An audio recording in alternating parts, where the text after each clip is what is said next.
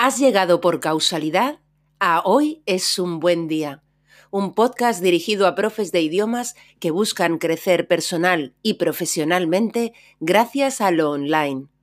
Aquí, Lola Gamboa compartirá tips, estrategias e inspiración para que logres crear un trabajo a tu medida que te permita vivir bien de tu pasión docente, desde cualquier lugar y sin intermediarios.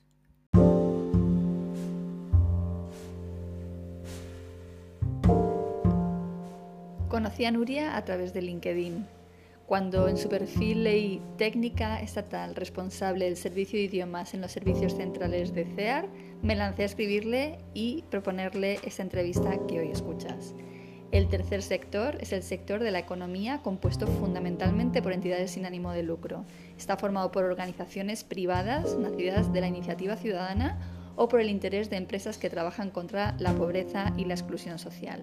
Nuria trabaja en concreto en la Comisión Española de Ayuda al Refugiado, CEAR, donde la enseñanza del español y de otras lenguas cooficiales juega un papel absolutamente crucial. Como te imaginarás, tiene mucho que compartir. En la entrevista descubrirás a una profesional, a una profesora que entró en el mundo de la cooperación y el voluntariado casi por casualidad para con ello cambiar para siempre su vida profesional y personal. Espero que escucharla te contagie un poco de la ilusión y la entrega que ella siente por el trabajo que hace. Desde aquí le agradezco infinitamente su disposición y por supuesto su trabajo. Bien, pues te dejo ya con la entrevista, no sin antes desearte que hoy, precisamente hoy, tengas un gran, gran día.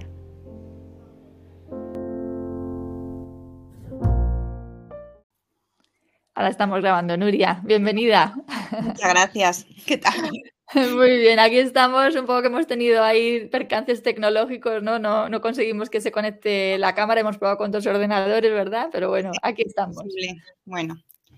sí. Bueno, pues venga, cuenta a la audiencia quién eres y a qué te dedicas. Vale, pues nada, yo, bueno, me llamo Nuria Otero eh, y actualmente eh, trabajo como técnica en el Servicio de Aprendizaje de Idiomas de CEAR, la Comisión Española de Ayuda al Refugiado, que es una organización social que se dedica, bueno, pues eso, a, realizar la acogida de las personas refugiadas. Em, en España tiene varias delegaciones y yo estoy en servicios centrales actualmente. Trabajo en las oficinas, en las oficinas centrales, un poco coordinando el servicio.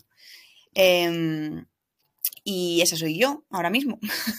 ¿Esto está en Madrid o dónde estás tú? Esto está en Madrid, sí. La oficina, ah, estoy en la oficina de Cuatro Caminos. Muy bien. Pues bueno, a mí siempre me gusta contar cómo he conocido a la persona a la que entrevisto y en este caso pues es eh, gracias a la actividad en LinkedIn, ¿no? Pues de repente pues un día topo con tu perfil y digo, uy, qué interesante esto, ¿no?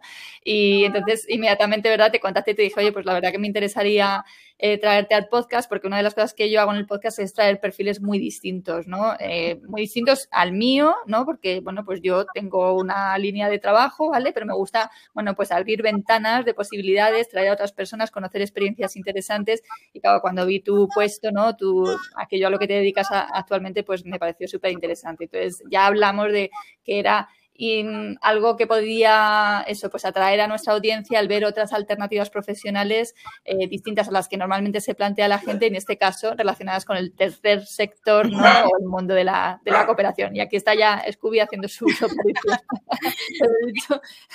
bien o sea, te, agradezco, te, agradezco, que te llamas la atención mi perfil y te agradezco que bueno o, me alegro especialmente que lo vieses a través de LinkedIn porque significa que LinkedIn funciona para algo. A veces no tenemos la duda de esto funciona o no y cuando me dijiste te he visto por LinkedIn, digo, mira, qué bien, está ahí. Sí, sí, totalmente. Yo estoy encantada porque estoy empezando a estar más activa. Yo era una red que tenía abandonada y, me está haciendo descubrir a personas muy interesantes, a, compañeros, compañeras ¿no? de profesión eh, muy interesantes con perfiles y cosas, eh, oye, que compartir que, creo que tienen mucho valor. Entonces, lo primero que me gustaría eh, saber después de esta introducción es ¿Cómo es tu periplo? O sea, ¿cómo llegas a esto? ¿Qué, si puedes así más o menos de forma resumida contarnos, ¿no? ¿Qué has hecho hasta ahora y qué te lleva aquí? Sí, lo voy a intentar resumir mucho porque tengo un recorrido largo. Em, así que voy a intentar dar titulares. Eh, yo mm, decido estudiar eh, periodismo, mi primera carrera, me gustaba mucho escribir, me, me gustaba la lengua y demás.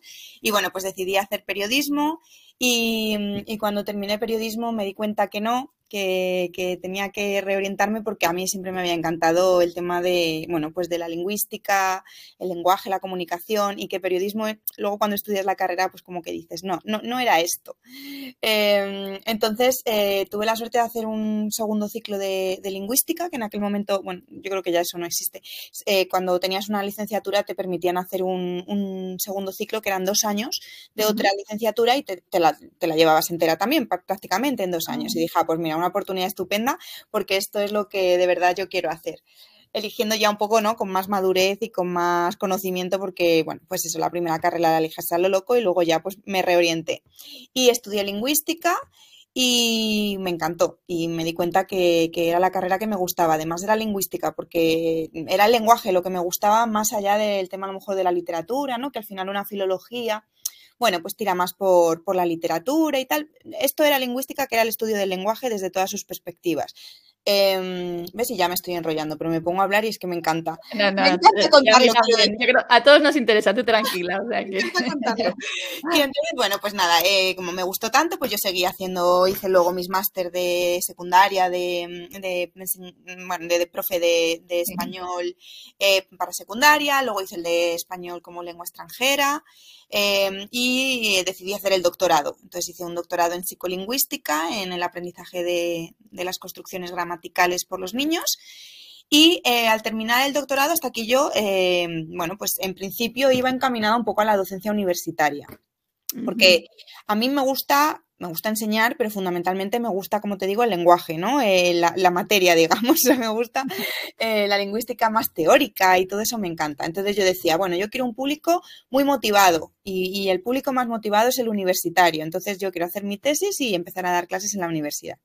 Y bueno, pues ¿qué ocurrió? Que justo yo estaba con una beca FPU, entonces bueno, me estaban pagando y justo el último año de la tesis no tuve beca. Eh, entonces dije, vaya, para ya acabar la tesis me tengo que poner a trabajar simultáneamente o por lo menos empezar a hacer algo para empezar a moverme. Y decidí empezar a hacer, pues salir de casa, además que lo de la tesis es como que te, bueno, eh, te satura mucho. Decidí empezar a hacer un voluntariado en una, en una ONG que hay cerquita de mi casa, que se llama Silim, Em, que bueno, pues que trabaja con personas inmigrantes y personas refugiadas dando clases gratuitas y cuentan con voluntariado. Entonces yo me presenté allí y tuve la suerte de que, de que me cogieron. Y empecé a dar estas clases para mí este momento fue, fue un cambio, fue de repente descubrir eh, un público más motivado aún que el que está en las aulas universitarias, ¿no? Que al final, bueno, en primero de carrera siguen siendo adolescentes, no hay tanto cambio con el, con el instituto, ¿no?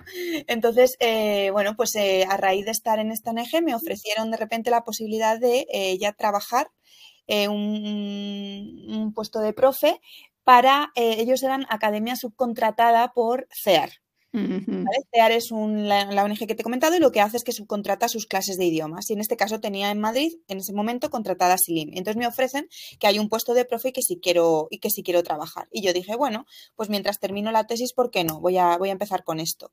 Y nada, pues eso me absorbió, me absorbió. Acabé haciendo, terminando la tesis y cuando tuve el momento de, venga, ¿qué hago? Em, ¿Tiro por la universidad o me quedo aquí? Pensé que no, que me quedaba ahí. Em, y bueno, pues ya ha sido el largo camino de empezar como profe, eh, luego ser un poco coordinadora de las profes y luego ya salió una plaza en servicios centrales eh, contratada ya directamente por CEAR, ya no mm, mediante la subcontratación, sino dentro de CEAR.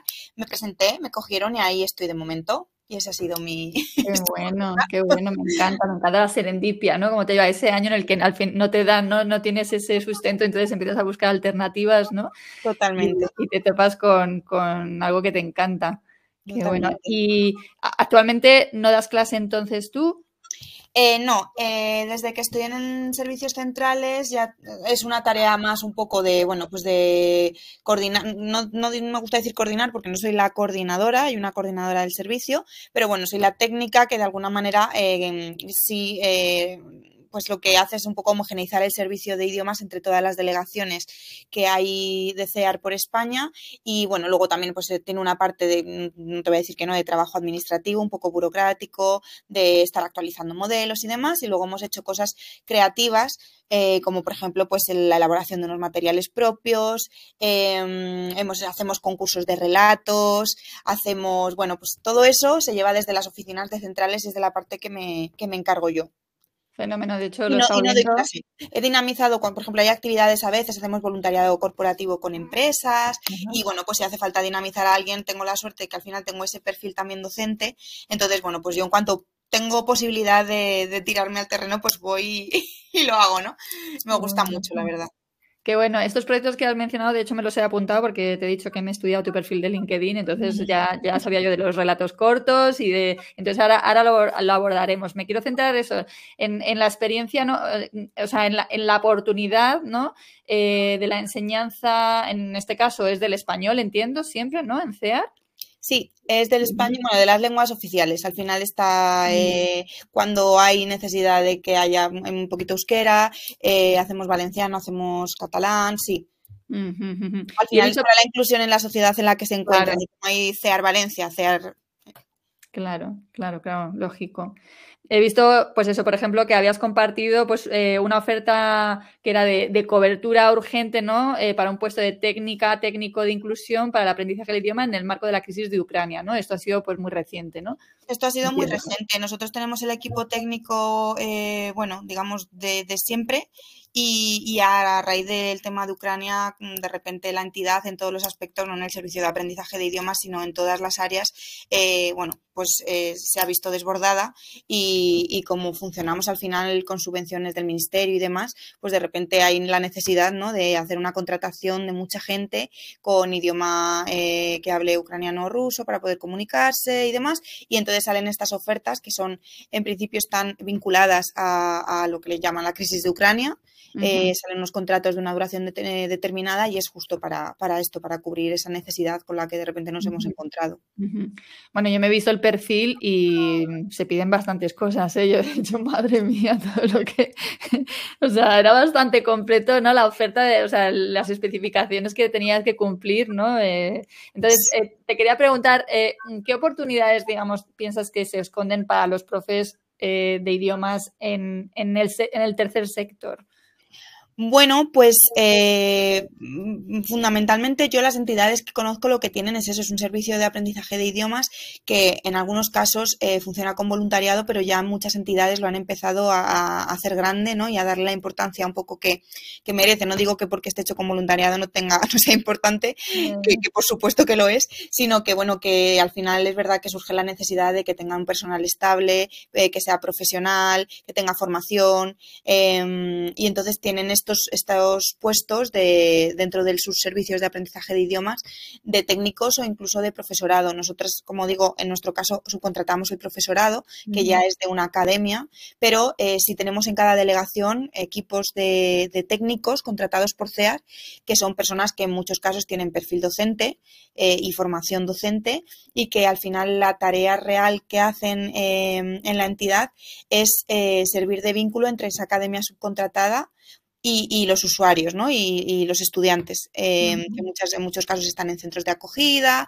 Entonces, bueno, el técnico es como esa figura perteneciente a CEAR que supervisa el servicio en su, en su delegación. Aunque luego el profesorado, ya digo, que, que venga subcontratado de la academia. De la academia.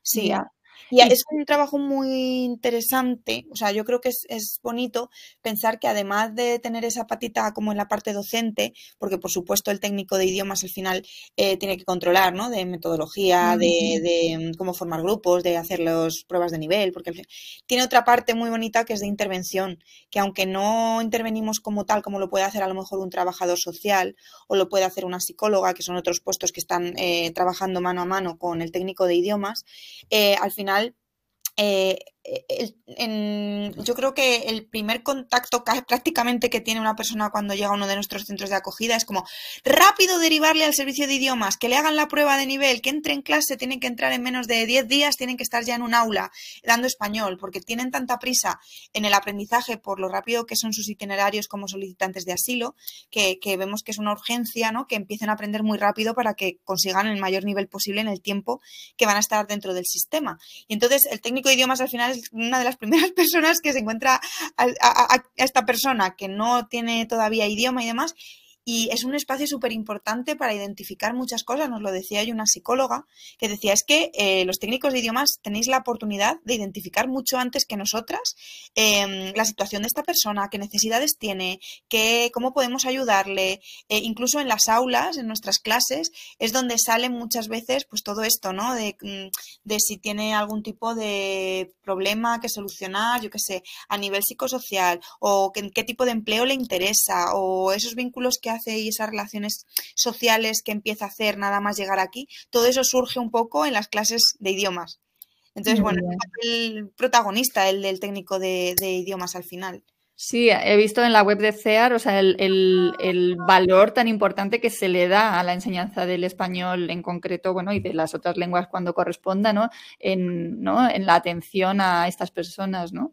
Sí, es, es una, bueno, es el, nosotros estamos dentro del área de inclusión, entre, bueno, hay otros servicios, está el servicio de empleo, está el servicio psicológico, está el servicio de trabajo social, de las trabajadoras sociales, y son todos eh, importantísimos, pero desde luego el de idiomas ya, ya te digo que es transversal, o sea, eh, dura durante todo el itinerario, desde que la persona llega hasta que sale, mientras que, por ejemplo, el de empleo, pues no, necesita de idiomas para poder derivar a empleo, porque si no, eh, no hacemos nada. Y, el de psico, el de las psicólogas también es, transversal, se, vamos, está presente desde el principio. Pero bueno, pues eso, que, que es, está presente todo el tiempo y es súper importante y para, para, el resto de servicios. Al final hacemos un trabajo muy interdisciplinar entre todos. qué bonito. ¿Y qué te iba a decir? ¿Qué características dirías que tiene especiales ¿no? la enseñanza de idiomas en este contexto, ¿no? Yo me acuerdo además que hace unos eh, muchos años me, hice un taller de verano de enseñanza del español. Yo nunca he enseñado español, yo soy de inglés. Eh, pero no sé, me apunté a un taller de la UMA, de la Universidad de Málaga, eh, de enseñanza de español para extranjeros y me sorprendió la distinción que se hacía entre enseñanza de español a extranjeros y enseñanza de español a inmigrantes. O sea, a mí eso me chocó, ¿sabes? Como porque hacemos esta distinción, ¿no? Entonces, no sé, no sé si me puedes hablar en este sentido. Eh, pues mira, mm, yo creo que justo sea, la distinción está, por supuesto, y no era tan evidente o no se ha visto tan evidente hasta que ahora con el tema de Ucrania, que bueno, pues eh, como todo el mundo sabe, al final ha tenido como una relevancia social que, con otras crisis eh, de inmigración no ha habido, o sea, ¿no? De, solicitantes de asilo de otras nacionalidades, pues no ha, no ha tenido tanto boom en la sociedad como ha tenido lo de Ucrania, pues me imagino que por muchos motivos, entre otros, pues porque nos pilla más cerca, porque todo esto. Y, y de repente ahora es cuando ha habido un boom en el mundo de la enseñanza del español, que han empezado a salir materiales, cursos de español para personas eh, inmigrantes. Eh, las academias han abierto sus puertas a que estas personas accedan de forma gratuita. Bueno, ha sido todo alucinante. Esto ha llegado ahora por, por este tema, que no es un debate en el que no, no quiero entrar, pero, pero, jolín, cuando ha surgido es como, ah, que es que sí que hace falta y sí que es importante. ¿Por qué antes no, no ocurría? Pues porque al final sacar manuales de, enseñanza para inmigrantes no es rentable, eh, no es como, es, al final, para las editoriales, para las academias, no es lo que da dinero. Entonces, yo creo que por eso estaba un poco más invisibilizada esa diferencia entre la enseñanza de español a otro colectivo y al colectivo de personas migrantes y refugiadas.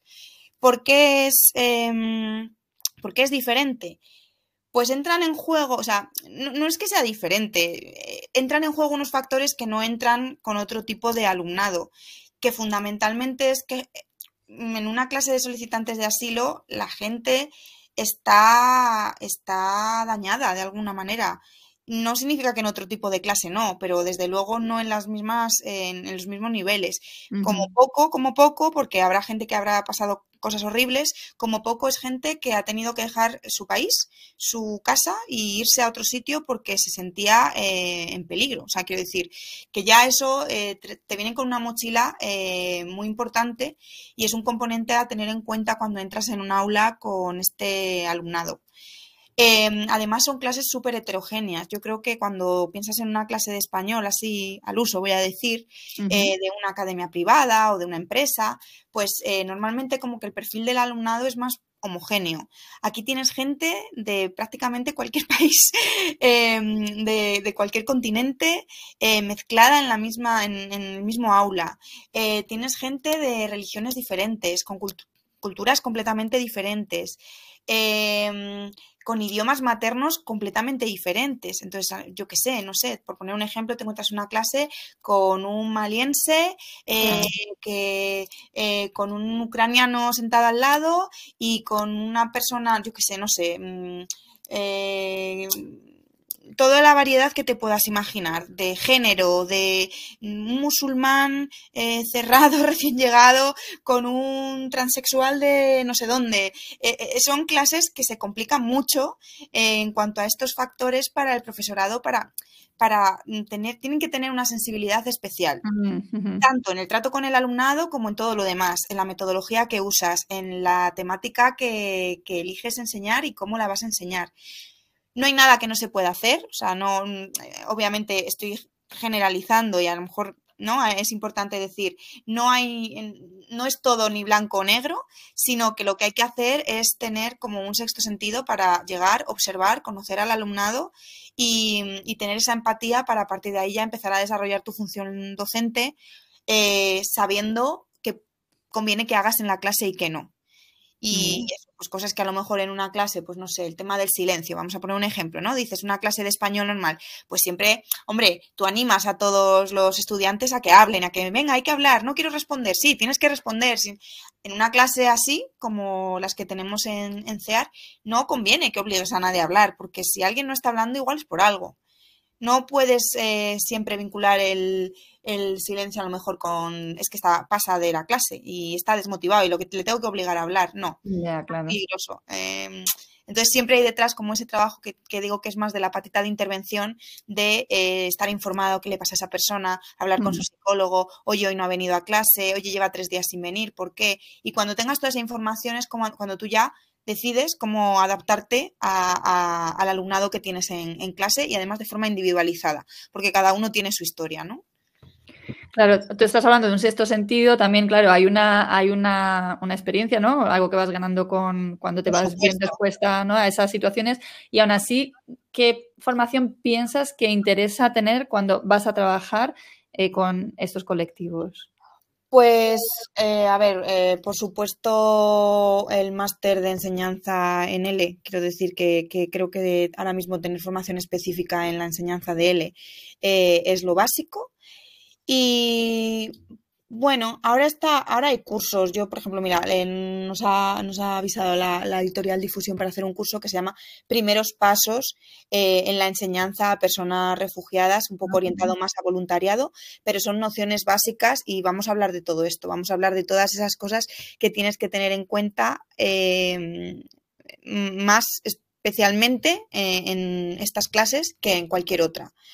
Eh, hay, pues incluso te he mencionado antes, ¿no? La, asociación Asilim, eh, hay otras que dan formación específica y que tienen cursos eh, dados por profesionales que son súper interesantes, eh, pues, pues como em, ser inclusivo en la, en la clase de L, por ejemplo, y, ser inclusivo en nuestras clases es aún más difícil que serlo en cualquier otra, ¿no? Eh, como, pues no sé, hay, hay, formación y creo que, bueno, yo soy un amante de, de, los cursitos y creo que ya hay suficiente oferta como para que cualquiera de esos que hagas, eh, desde luego, te va a venir bien.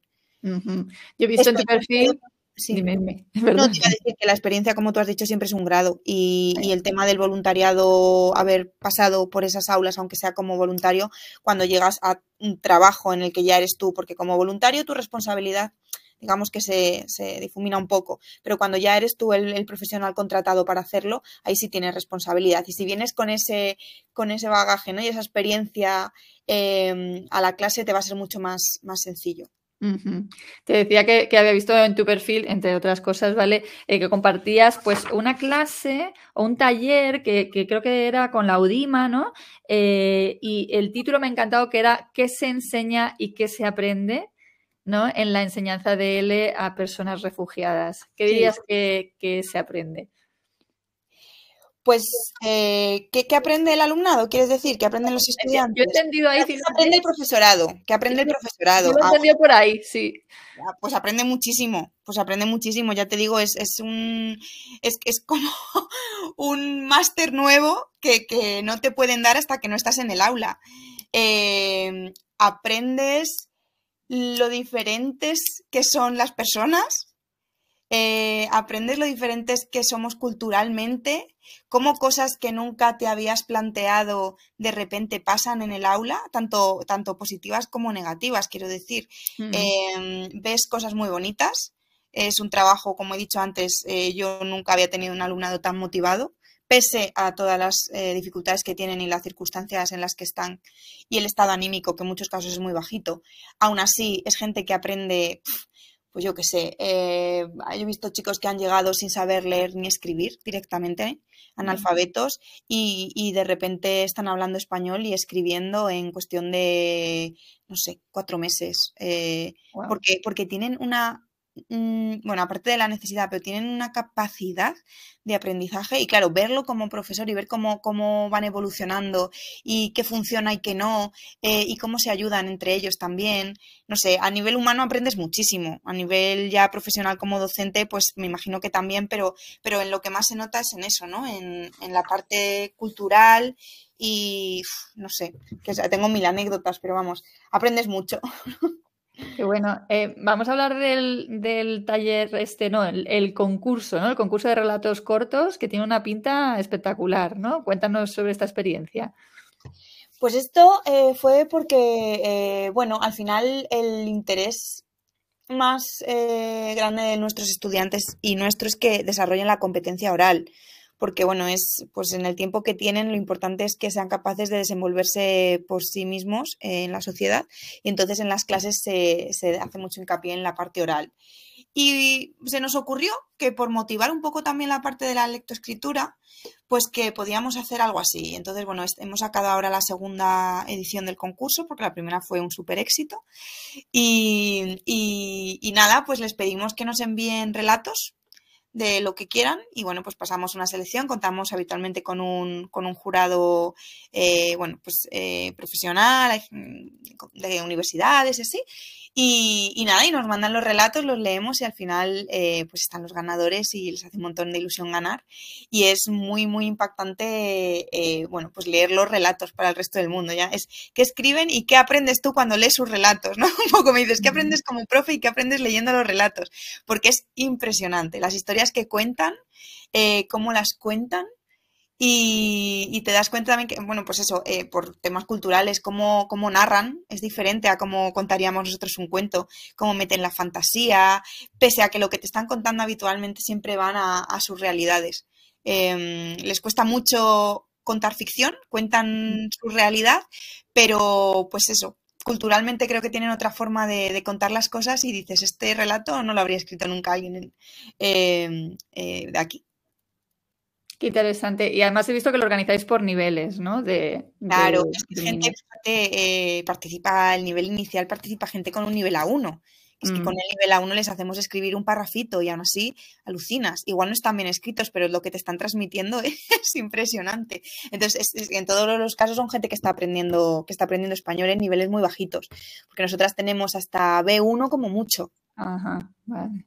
Vale, vale. Los relatos se pueden leer, ¿verdad? O sea, porque yo no llego a, hacer clic porque me he tenido que preparar hoy rápidamente, que he estado además de viaje, y, pero se pueden leer, ¿verdad? Están en la web de CEAR y están, sí, podéis acceder a los, a los ganadores de las dos ediciones, están ahí y estamos a la espera de a ver si para la siguiente, si hacemos una tercera edición, podemos sacar algún volumen que recopile los relatos de las tres, porque vamos, vale la pena, desde luego. Qué bueno.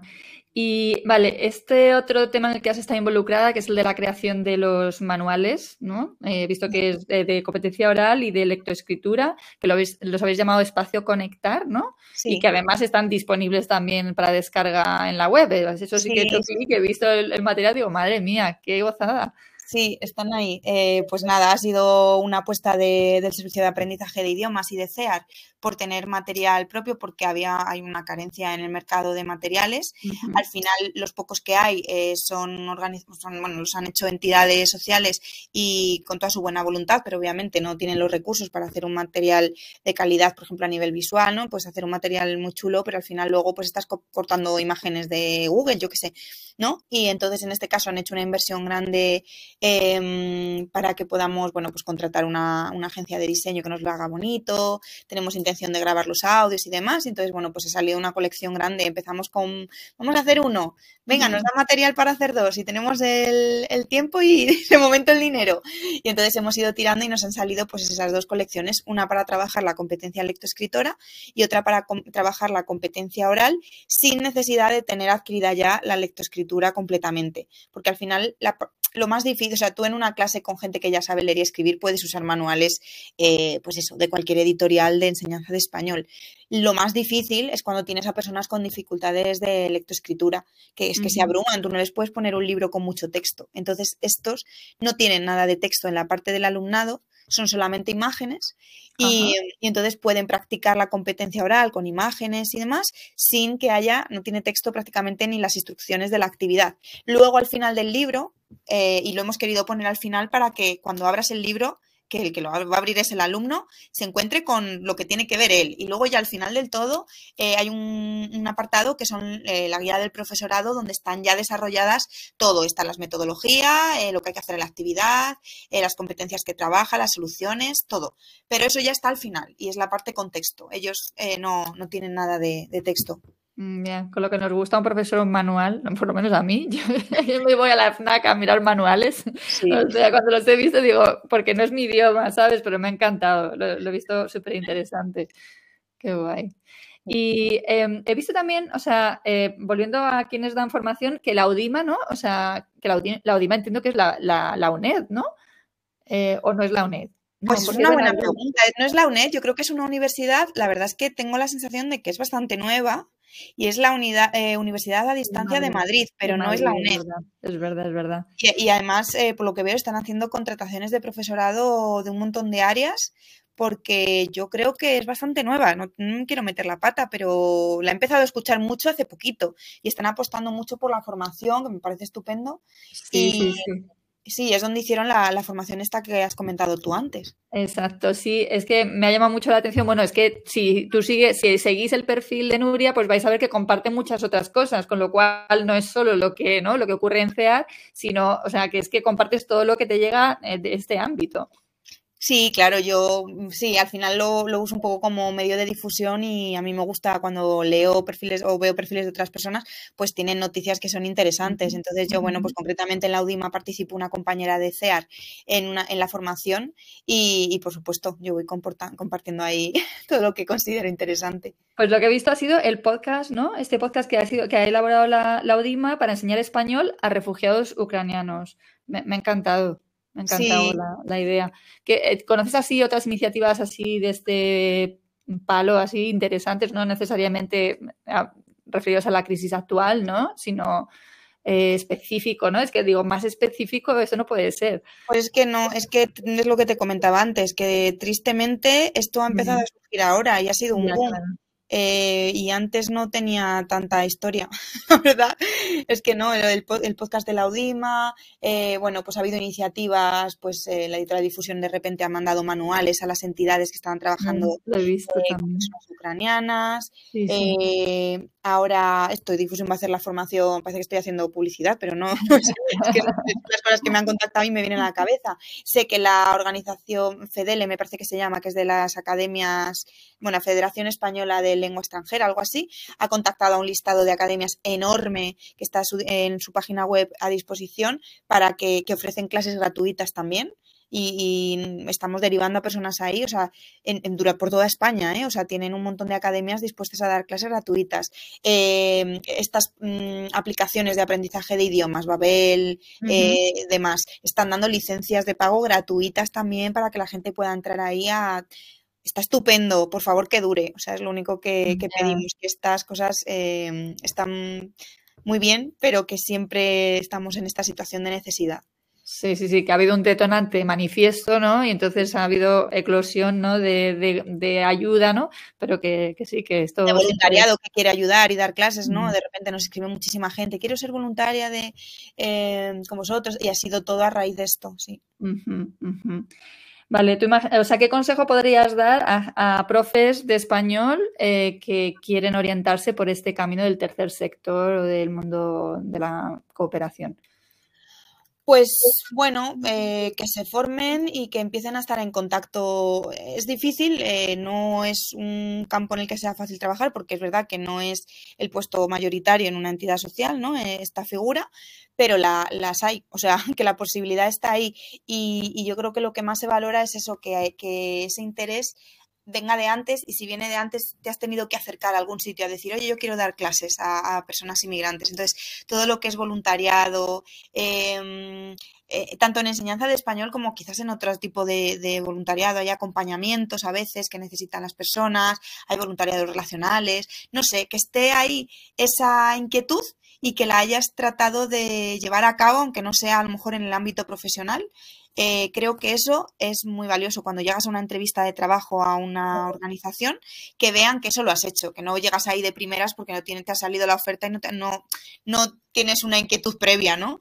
Em, sí, yo creo que por ahí va. Y que fue tu caso, ¿no? Así fue tu, tu entrada, ¿no? Sí, sí, más o menos sí. Me imagino que, es el camino natural un poco también, que tengas esa inquietud anterior y que de repente eso es lo que te lleva ahí. Ajá, ajá. ¿Y cuántos años, hace cuánto que empezó esto para ti? Uf, qué buena pregunta. Soy malísima con, la, con las fechas. Aprox, yo también, ¿eh? Pues soy malísima. Y además ahora con esto de la pandemia, que de repente es como que nos han robado unos años ahí, que yo no los cuento cuando he hecho cuentas, es como que parece que no los he vivido, porque se han borrado de mi memoria. Pues, a ver, yo llevo, déjame pensar, tres, seis, quizás seis, siete años. Seis, siete años. sí, sí. ¿Y cuáles dirías que han sido tus grandes aprendizajes en estos años? Pues eh, más que aprendizaje, te voy a decir que de alguna manera me ha cambiado la vida. Me ha cambiado la vida, me ha cambiado mis expectativas profesionales. Eh, Em, me ha cambiado mis intereses. Yo a raíz de, o sea, es que es una tontería, pero al final son estas cosas las que te hacen, o sea, te hacen quién eres.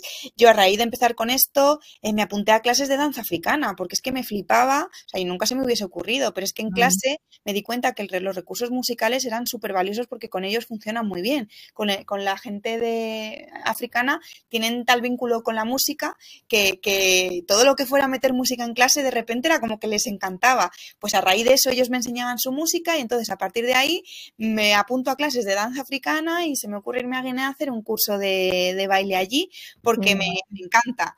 Eh, yo qué sé, no sé, te quiero decir que más que por no irme al aprendizaje profesional, que es como más obvio, eh, a nivel personal, eh, te metes en un mundo que te hace, te hace empezar a, reorientar tu vida con otros gustos, con otros intereses. Yo me he acercado ya a más asociaciones por mi barrio a preguntar, oye, pues igual puedo, sí, por si puedo compaginar pues mis, bueno, mi trabajo con seguir ayudando y poder aportar algo. Eh, no sé, te cambia la vida. Es un sector muy bonito y ya te digo que yo creo que entras y luego no quieres salir. Sí, sí, yo veo que es un sector que tiene otros pagos, ¿no? O sea... Totalmente, totalmente. Sí, desde luego, si no, por, por, hacernos ricos no estamos, pero eso no, pero, pero vale la pena, vale la pena. Sí, también un sector en el que hay mucho por hacer, ¿no? Mucho por hacer. Sí, eh, la pena es que, pues lo mismo, estamos condicionados a nivel entidad, que trabajamos con un financiador y demás, pues estamos siempre limitados por, los, pues, por el dinero que tenemos y por el tiempo que, dura la subvención y lo que nos dejan hacer, ¿no? Un poco limitados. Pero yo creo que decías que se le da importancia al tema del idioma y al servicio del aprendizaje de idioma en las entidades y se le tendría que dar más. Yo, yo apuesto porque con el tiempo se va a ver la importancia que tiene, porque para todo lo demás depende que sepan español, es que, o español, o bueno, otros idiomas, ¿no? Es la comunicación, es la base. Entonces yo creo que todavía se podía invertir un poquito más de, de todo, de esfuerzo, de dedicación, de hemos empezado haciendo manuales, pues bueno, pues eh, seguiremos eh, ampliando ¿no? los recursos y, y, yo creo que sí, que queda mucho por hacer y que cuando se den cuenta de todo lo que queda van, van a hacerlo, sí. La verdad que me da pena no verte la cara porque, o sea, la energía que transmites con la voz, me encantaría verla en la cara también. A mí me da pena también porque para ti tiene que ser raro estar hablando sin, sin tener ahí a nadie al otro lado Pero, O sea, es lo que te digo, o sea, la sensación ¿no? de esa ilusión que entiendo que, vamos a ver, que es, es muy difícil el trabajo que, que, se hace desde ahí, por eso, por las realidades que te encuentras, ¿no? Pero precisamente esa dificultad es lo que hace, ¿no? Esta, esta, este camino tan, tan interesante, ¿no? Sí, yo creo que, que, te tiene que apasionar y a la mayoría de, de personas que conozco que se dedican a esto, eh, que son gente de profes de español o que han acabado eh, en este mundillo, es gente apasionada totalmente. Uh -huh, uh -huh. ¿Te ves así a, a, a, medio plazo? Porque claro, yo, a, mí por el largo plazo no me gusta preguntar, ¿sabes? Porque, uff, ¿qué puede pasar en la vida, no? Pero así, tu sensación es que te, o sea, ¿te ves quedándote en este, en este ámbito? Pues mira, es una, una, pregunta en un buen momento porque ya soy de primicia. Me acaban de conceder eh, un lectorado de la, de la ECID, de la Agencia Española de Cooperación, eh, para irme a Ghana. Wow. Eh, entonces esto ya te lo puedo, o sea, te puedo decir porque ya está aceptado y demás. Eh, entonces, bueno, mi intención es pedir una excedencia en el trabajo porque no me daría mucha pena eh, dejarlo y porque esto en principio es temporal pero tenía muchísimas ganas de, de irme a terreno. no, un poco, yo estoy trabajando aquí ahora ya desde las oficinas centrales, echo de mucho de menos la docencia, eso es así, uh -huh. y, y, el aula, y en las aulas, eh, al final ellos son personas que vienen aquí y, y, están en un terreno en el que yo me siento muy cómoda. Y de repente, eh, pues noté esa necesidad de decir que lo que tengo ganas es de irme allí, conocer de dónde vienen, conocer de dónde vienen y tratar de, de seguir enseñando desde allí al menos un tiempo, ¿vale? Por, no sé, como por conocer la realidad.